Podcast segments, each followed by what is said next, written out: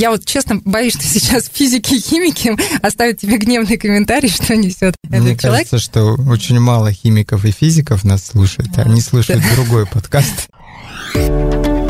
Спортмарафон. Аудиоверсия.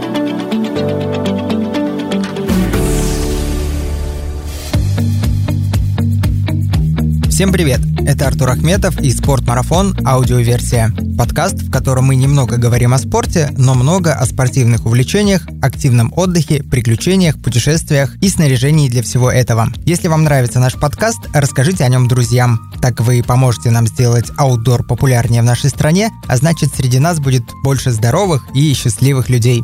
Я надеюсь, что некоторые из слушателей нашего подкаста слушают его во время своего отдыха. А если это активный отдых, да еще и в горах, значит сегодняшней темой мы точно попали в точку. Сегодня поговорим о том, без чего сложно представить современный активный отдых в горах, о горнолыжном костюме – как он появился, как развивался за счет технологий, а где на его развитие оказало влияние мода. У меня в гостях Мария Веремьева, редактор блога сайта sportmarathon.ru, горнолыжница и девушка, с которой мы записали первый подкаст проекта «Спортмарафон. Аудиоверсия». Привет, Мария. Здравствуй, Артур. Ну, слушай, вопрос, конечно, спорный с исторической точки зрения, и понятно, что существует множество мнений на этот счет, но, скажем так, человек начал кататься на горных лыжах примерно в начале прошлого века, и, скорее всего, это произошло в Альпах. Вот что в то время представляла собой горнолыжная одежда?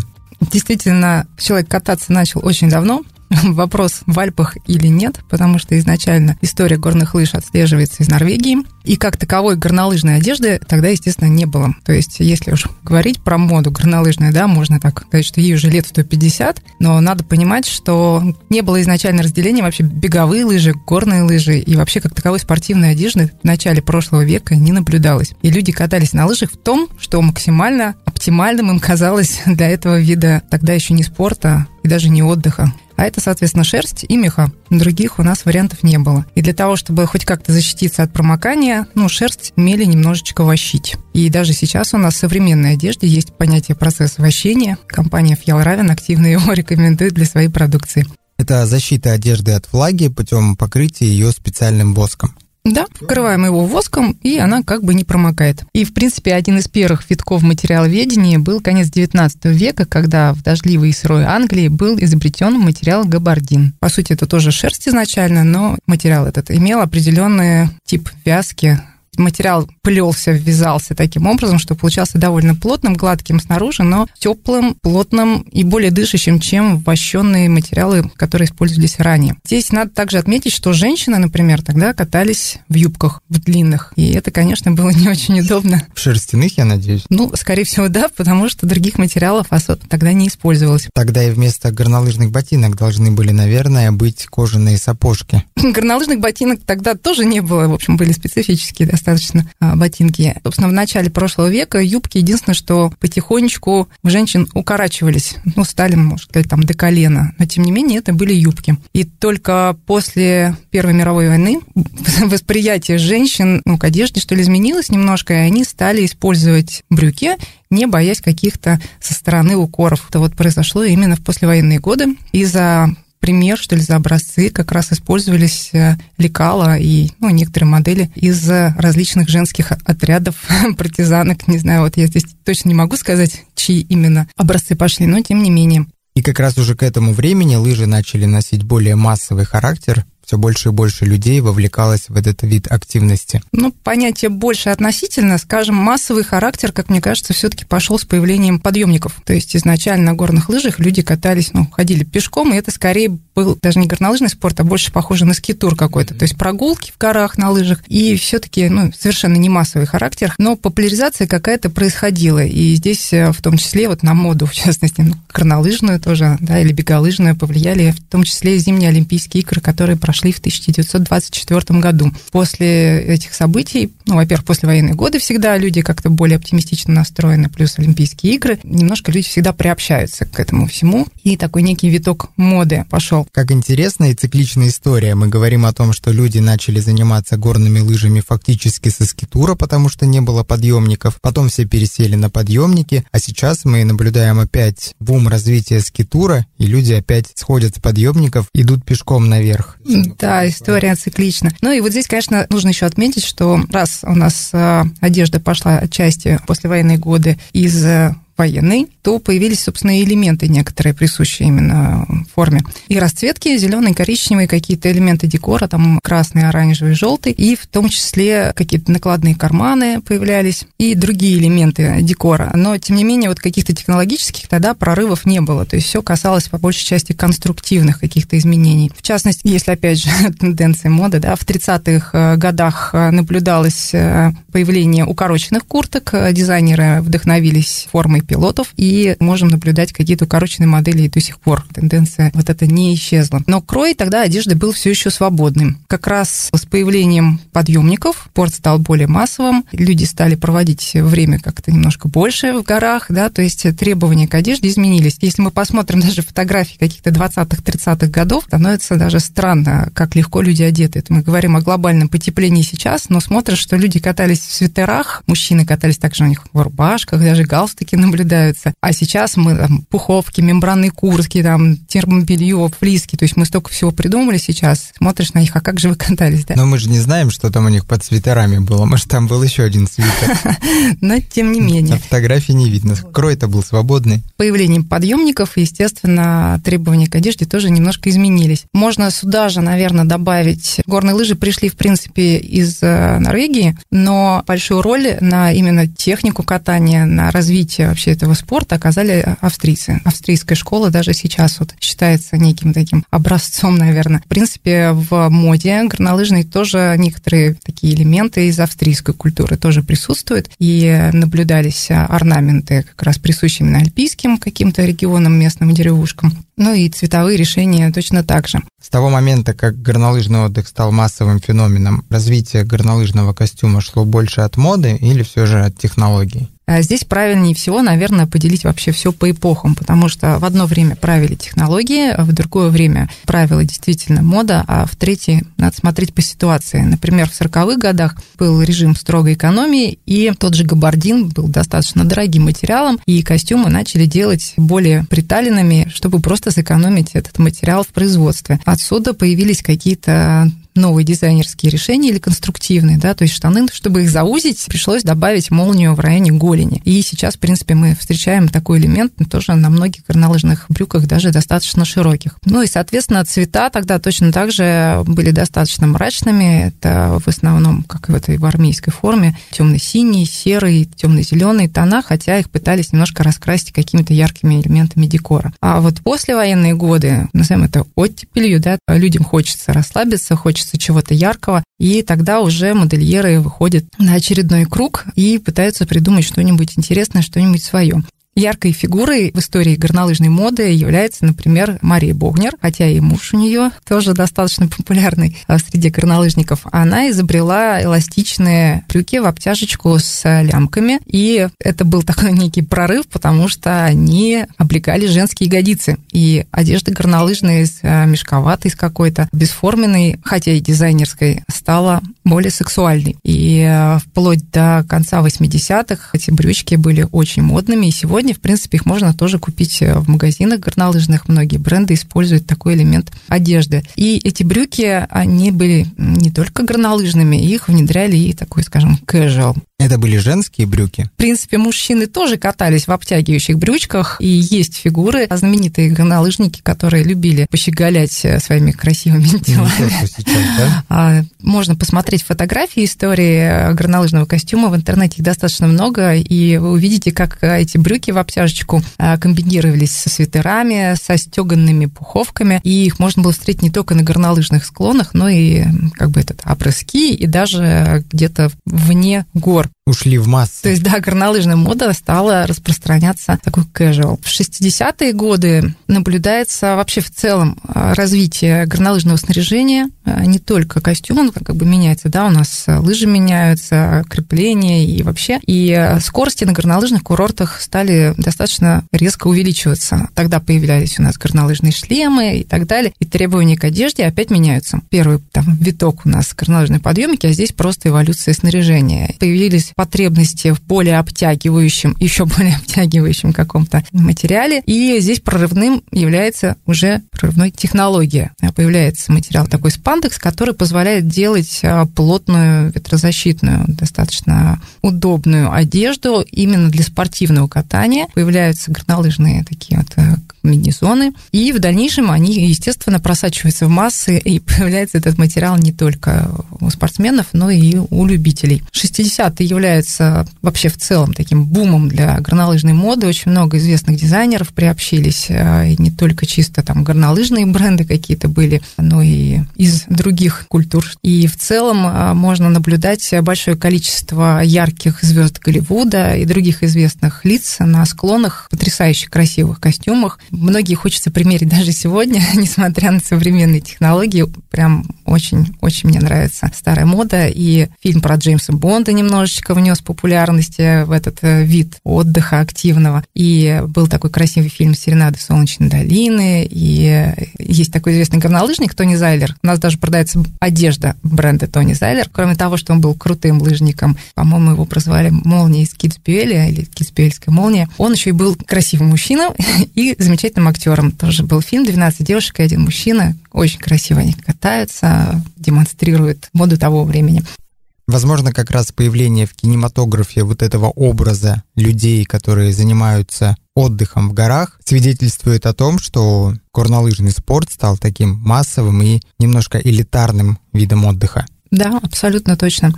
И э, я влюбилась в Тони Зайлер. В Тони Зайлера влюбились, наверное, тогда многие. И с э, развитием э, моды на этот вид отдыха появляется все больше предложений, какой может быть горнолыжная одежда. Появлялись какие-то куртки с отстегивающимися рукавами, которые превращались в жилетки, появлялись комбинезоны, искусственные меха, металлизированные ткани. Вот безумное количество дизайнерских элементов появилось вот именно там в 70-е годы. А во второй половине 70-х появляется у нас уже, опять же, не модный прорыв, а технологический. Появляется мембрана Гортекс. Так. У меня нет информации о том, кто был совершенно первым, кто сделал куртку Кортекс, сейчас не посмотрю. Но а, в Европе первая куртка на основе этой мембраны была у компании Нарона. Это норвежский бренд, который мы очень любим, и сегодня активно продаем. Они делают коллекции для фрирайда преимущественно, ну и там есть у них линейки для скитура и так далее и тому подобное. Что существенно изменилось в горнолыжном костюме с появлением мембраны? Ну, во-первых, вот после 70-х синтетика постепенно начала вытеснять натуральные материалы, и мембрана в корне вообще перевернула понятие горнолыжного костюма, потому что она обеспечила стопроцентную защиту от промокания, от продувания и, собственно, вот ну, в 77-м Монарона появился, и постепенно она внедрялась э, у других брендов. То есть это совершенно другой крой, это другие материалы, другие, другие требования к костюму, и у людей появилось понимание, что можно вот так, можно не мокнуть, можно целыми днями проводить на склоне, какая бы погода ни была. Расскажи, пожалуйста, поподробнее, что такое мембрана, как она работает, что собой представляет. В целом выделяют два основных типа мембранных материалов. Это поровый и беспоровый. Гортекс – это самая популярная мембранная на сегодняшний день. Это некий слой, некая пленка из политетрафторэтилена. Если ее потянуть и посмотреть под микроскопом, можно увидеть в ней очень много пор. Такое плетение волокон на микроскопическом уровне. И на один квадратный сантиметр там что-то типа около полутора миллионов этих пор. Есть молекула воды. А если мы берем непосредственно каплю воды, то расстояние между молекулами минимальное. Капля – это такая цельная единица, и она занимает некое место. А в э, парообразном состоянии молекулы воды находятся далеко друг от друга и свободно там витают. И поэтому, если мы берем нашу мембрану, вот эти поры, они настолько маленькие, что капля просочиться не может, она слишком большая для этого, а молекула пара без проблем выходит наружу. Поэтому, когда ты находишься в куртке из Гортекс, э, ты точно не промокнешь, какой бы сильный дождь ни шел, она внутрь не просочится. А если ты катаешься активно, ты потеешь, у тебя появляется некий лишний жар, пар, то он как бы выходит наружу. Но это принцип работы поровой мембраны. Второй тип – это беспоровые. Самое популярное сегодня – это, наверное, будет термизак, если мы рассматриваем горнолыжную одежду. Там еще момент такой, что в поровых э, мембранах используется гидрофобный материал, то есть он отталкивает воду, а в беспоровых мембранах гидрофильный материал, и там происходит отвод влаги от тела посредством диффузии. Я вот честно боюсь, что сейчас физики и химики оставят тебе гневный комментарий, что несет Мне этот человек. кажется, что очень мало химиков и физиков нас слушают, а они слушают другой подкаст. Да, ну, в общем, идея, идея ровно такая же. Капли воды слишком большие, чтобы просочиться внутрь, а молекулы пара за счет того, что материал гидрофильный, там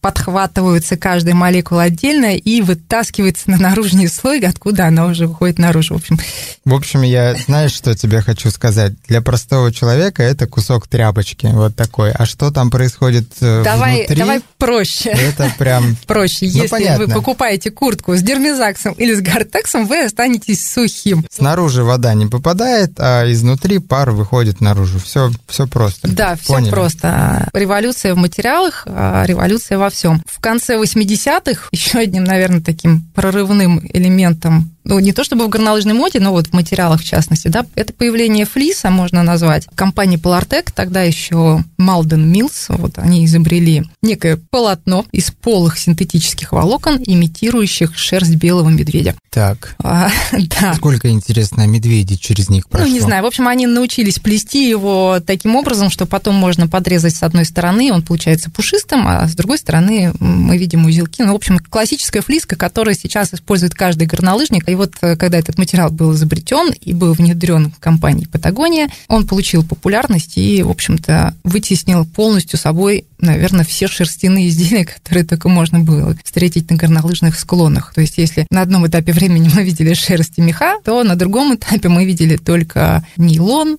полиэстер, там полиамиды и другие материалы, и э, все сплошь в синтетике. Есть еще одна очень важная составляющая в горнолыжном костюме, это использование утеплителей. Что было с их историей? Ну, когда мы, они, когда наши прадеды катались э, в шерстяных костюмах с элементами меха, наверное, да, понятно, что, собственно, шерсть являлась утеплителем. Вопрос, катались ли они совсем холодную и плохую погоду, остается открытым, потому что все фотографии, естественно, нам показаны исключительно в солнечные ясные дни. Хотя, если откопать фотографию Амундсена, где он идет в лыжной экспедиции, закутанный в мехах, там, в общем, совсем не жарко. Значит, соответственно, шерсть, шерсть, шерсть. И в середине 30-х годов была такая фигура, американец Бауэр, он попробовал сделать стеганую куртку на основе гусиного пуха. У него дядя был сибиряк, рассказал, как у нас использовали такой элемент одежды, но почему-то она не зашла. Почему-то вот горнолыжники тогда не прониклись пуховыми куртками, хотя спустя примерно 20 лет другая яркая личность, Клаус Абермейер, ввел этот элемент одежды, и он получил распространение. Пуховая стеганая куртка стала достаточно популярной на горнолыжных склонах, и вытесняла собой более тяжелые шерстяные там, свитера или куртки или жакеты, кто в чем катался тогда. Потом с появлением синтетических материалов, с появлением, естественно, синтетических аналогов пуха, пух как-то ушел. Ну, потому что он промокает и перестает греть, и он не очень практичный, в принципе. Дорогой, э, непрактичный. Технологии обработки пуха тогда еще были не настолько хорошими. То есть сейчас есть э, DVR, обработка пуха, и он уже более влагоустойчивый. В общем, синтетика вытеснила пух тоже. И если говорить про технологии и про бренды, опять же, производители, сегодня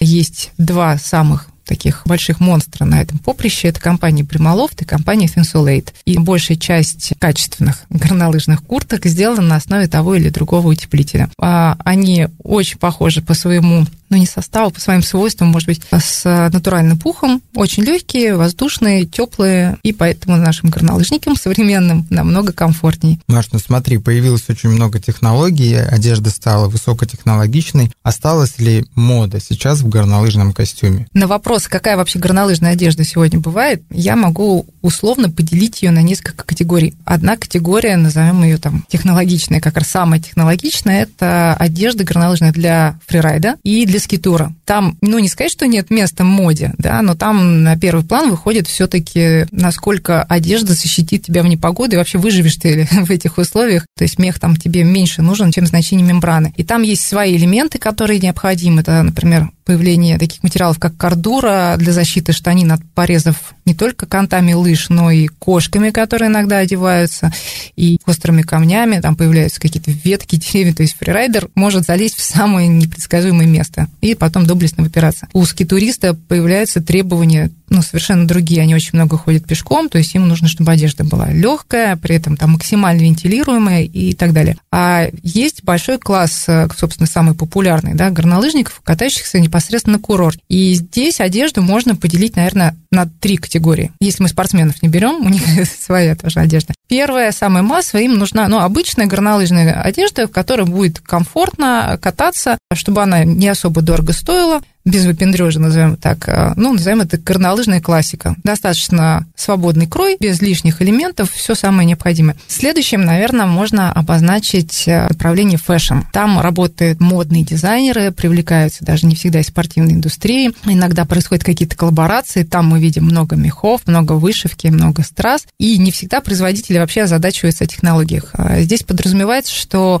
люди, которые покупают эту одежду, не всегда даже в ней катаются. Пребывание на курорте не обозначает означает катание на горных лыжах, да, там спуститься немножечко, ну так чуть-чуть, фитнес-тур такой покататься спокойно, ты не сильно потеешь, ты не сильно напрягаешься, тебе не нужно какой-то мега сложный артикулированный крой, какие-то вентиляционные молнии, кардура тем более тебе там не нужна, тебе нужно, чтобы было очень красиво, дорого, богато. Здесь есть, конечно, свои бренды, которые на этом специализируются. Но есть еще ряд э, производителей, которые пытаются совместить в себе два направления, то есть это и технологии, и мода, и работают всегда вместе. А, скорее всего, первыми работают все-таки модельеры, потому что одежда действительно красивая, изысканная. Но для того, чтобы женщина выглядела очень женственно, и, да, в принципе, мужчине тоже красивый крой не помешает, чтобы не казаться мешком на склоне, да, а чтобы все это казалось дорого, элегантно, изысканно, и чтобы эластичные женские брюки подчеркивали сексуальность и обладательницы, нужны хорошо тянущиеся эластичные материалы. При этом, чтобы и мембрана присутствовала достаточно хорошая, чтобы было комфортно в любую погоду, и утеплитель качественный, качественной, они пытаются совместить все и вся при определенном дизайне. И тогда перед технологами ставится задача, чтобы не только внешняя ткань тянулась э, во все стороны,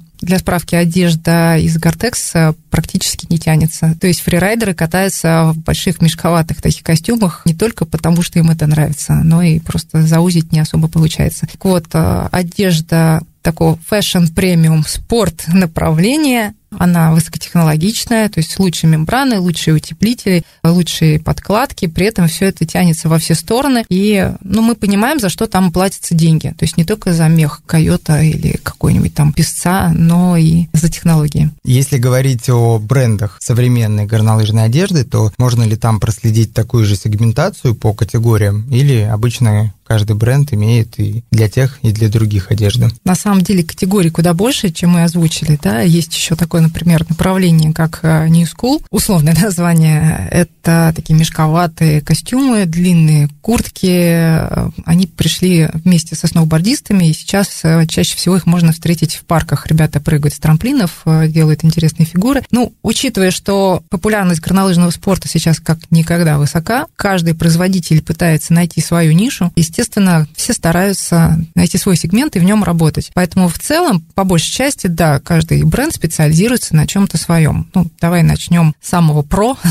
А если мы говорим про фрирайд, здесь есть свои лидеры. Это компания Arcteryx канадская, Narona норвежская, компания Hagloves Швеция. Есть э, свои лидеры в одежде для скитура. Скитур сейчас становится все более популярным. Тоже есть свои лидеры. Это, опять же, компания Нарона там работает на этом рынке, и компания Динафит. Для трассового катания можно выделить такие классические производители, как Descent и Phoenix. Они очень давно на рынке. Эту одежду можно видеть и на спортсменах, на выступающих э, на соревнованиях высокого уровня. Если мы говорим про fashion, ну, я не буду выделять э, сейчас прям э, компаний, которые специализируются исключительно на модной одежде. Здесь, наверное, только можно назвать Sportalm и Bogner, всем известные в России, они особенно популярны. А если говорить про категорию fashion, премиум, спорт, то есть это сочетание высокой моды и технологий, наверное, моя самая любимая категория одежды, потому что в ней и красиво, и технологично, то это такие производители, как KJUS,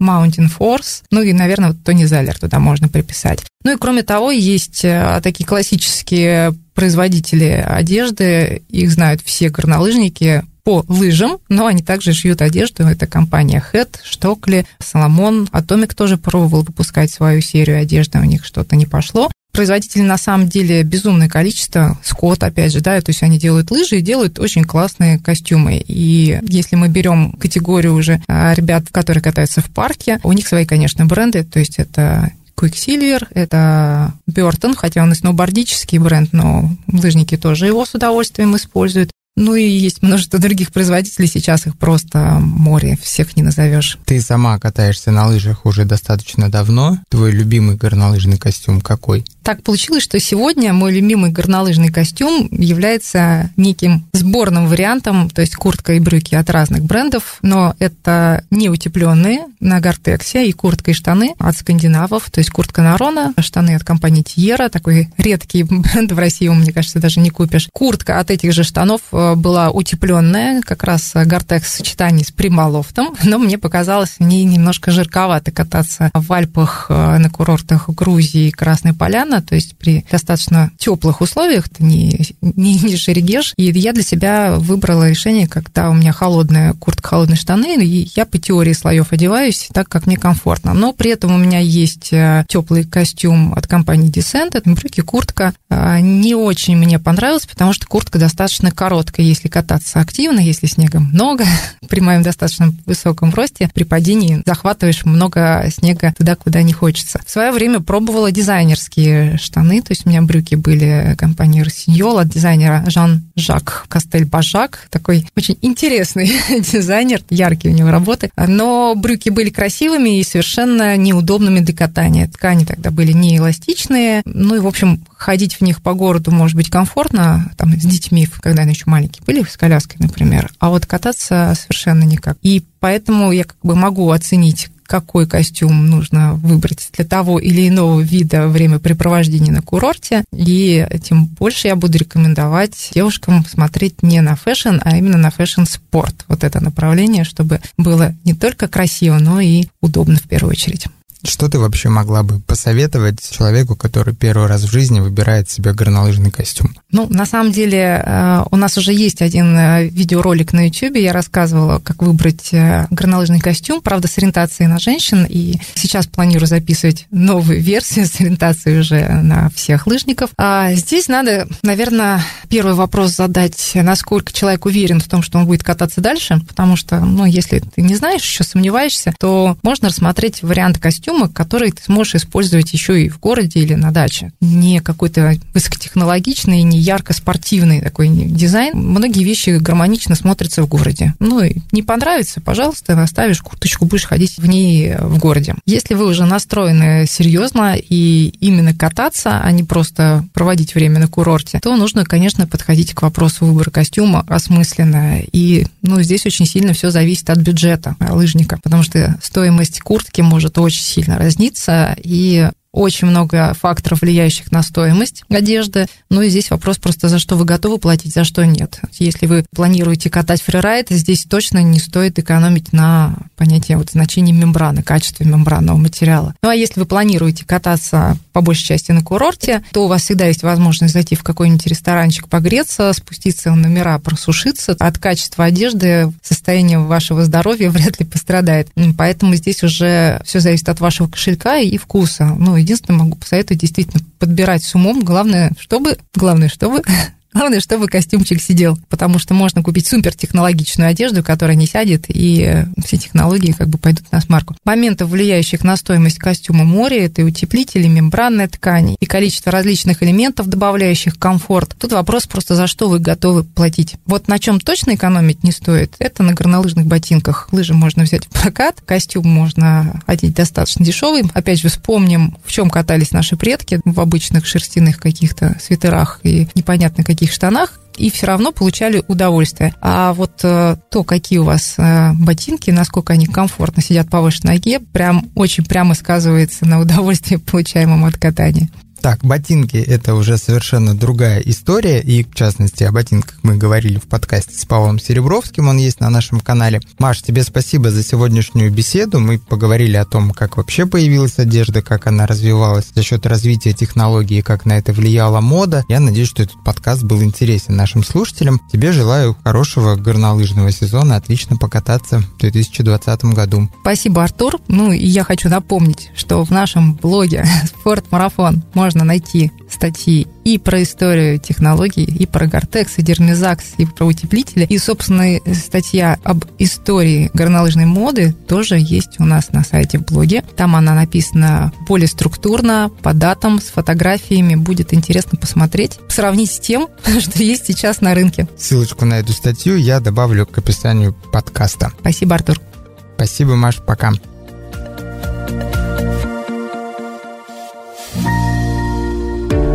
Спортмарафон. Аудиоверсия.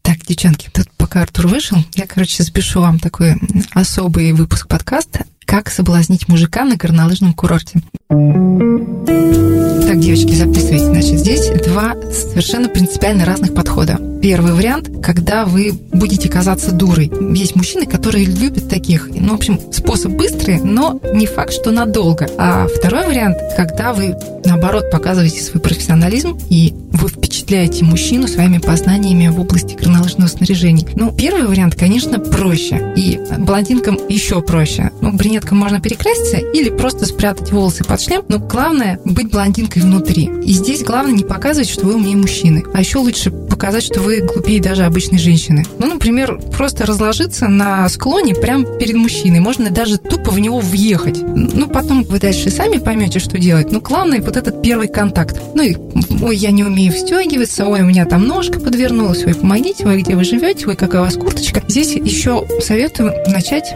изучать горнолыжные бренды одежды, чтобы, ну, как-нибудь вот впечатлиться, как мужчина выглядит, может быть, какие-нибудь слова подберете, там есть целый ряд терминов, но это уже не сейчас, не в этом подкасте, мы потом как-нибудь с вами отдельно поговорим. Ну, в общем, вы падаете, вы очень нелепая, вы вся такая блондинка. А еще вариант, менее травмоопасный, наверное, познакомиться на подъемнике. Тоже можно показаться дурой, там, как будто вы заблудились, попросить показать карту, там, а где мы находимся, а какие трассы попроще, или там попросить помочь спуститься, там разные варианты. Ну, в моем понимании, мне этот вариант больше нравится, и он действительно работает. А когда вы все-таки изучаете матчасть, запомните слово «ангуляция». Перед зеркалом встаньте и посмотрите, как вы это произносите губами. Ангуляция. Почитайте в интернете, посмотрите видео, что это такое. Мужчины впечатляются. Можете спросить, а, а вы предпочитаете ангулировать или инклинировать? Мужчины будут в ступоре, да. Второе слово – инклинация. Запомните, пожалуйста. Ангуляция, инклинация – это принципиально разные техники катания. Значит, дальше вам, конечно, нужно изучить матчасть. Желательно изучить, какие бренды лыжные бывают, какие вообще формы лыж, какие усилители. Титанал – это третье слово, которое вы должны выучить после ангуляции, инклинации. Это титанал. Можете спросить, а какая толщина титаналового листа у вас? Хорошо, если у него их два.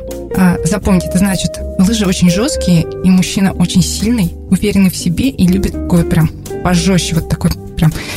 Ну, и вы можете на этой почве с ним поговорить, там, предложить а, покататься вместе по черным трассам, засечь скорость а, его катания. Ну, и вообще, где он был. Скорее всего, он любит на ледниках покататься. Да, вы можете предложить составить ему компанию.